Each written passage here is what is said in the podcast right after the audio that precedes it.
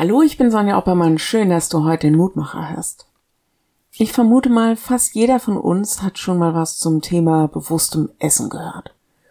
Wie lange man ein Bissen kauen soll oder dass man beim Essen irgendwie sich nicht ablenken lassen soll durch Fernsehen oder Lesen oder irgendwas.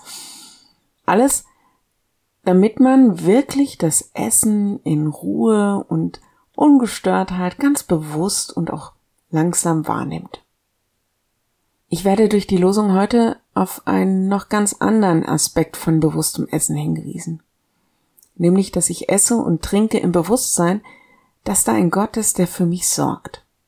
Losung heute, wenn du gegessen hast und satt bist, sollst du den Herrn, deinen Gott, loben. 5. Mose 8, Vers 10. Essen im Bewusstsein und im Horizont des Gotteslobes. Mir ist in den letzten Jahren das Tischgebet neu wichtig geworden. Es ist der Dank für die Pause, die mir das Essen erlaubt. Es ist das Wissen, dass dieses Essen in Sicherheit und im Frieden eingenommen werden darf. Es ist die Fülle und die Köstlichkeit all der Geschmacksrichtungen, die meiner Seele und meinem Magen zum Wohlgenuss wird. Es ist vielleicht auch die Tischgemeinschaft, die mir wertvoll und kostbar ist. Und es ist noch viel mehr. Paulus legt dieses Bewusstsein auf das ganze Leben um. Da schreibt er an die Korinther, ob ihr nun esst oder trinkt oder was ihr auch tut, das tut alles zur Ehre Gottes. 1. Korinther 10, 31. Also alles, was wir tun, zur Ehre Gottes, in Bewusstsein, ihm Lob und Ehre geben zu wollen. Ich lade dich ein, noch mit mir zu beten.